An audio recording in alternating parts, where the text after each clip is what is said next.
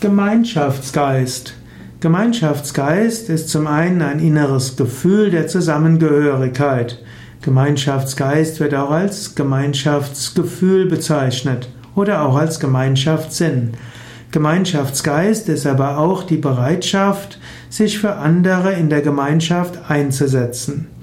Jede Gruppe von Menschen, die etwas gemeinsam hat, ist eine Gemeinschaft. Man spricht von einer Dorfgemeinschaft oder auch von einer Vereinsgemeinschaft. Und so gibt es Gemeinschaftsbesitz, Gemeinschaftsleben, einen Gemeinschaftssinn. Und jede Gemeinschaft, die einen guten Gemeinschaftsgeist hat, die hat einen guten Zusammengehörigkeitsgefühl.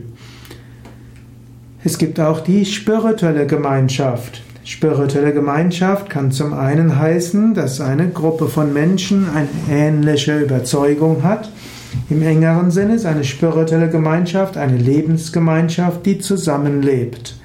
Und eine spirituelle Gemeinschaft, eine Lebensgemeinschaft braucht einen großen Gemeinschaftsgeist, einen großen Gemeinschaftssinn, um zusammenzubleiben. Denn gerade wenn man in einer Lebensgemeinschaft zusammenlebt, gemeinsam praktiziert, Yoga praktiziert, auch vielleicht von morgens bis abends zusammen ist, dann braucht es eine hohe Bereitschaft, sich für die anderen einzusetzen und sich als Teil der Gruppe zu fühlen, um das Ganze gut zu einer guten Erfahrung werden zu lassen. Überlege selbst, zu welcher Gemeinschaft gehörst du und wie gut ist der Gemeinschaftsgeist in dieser Gemeinschaft.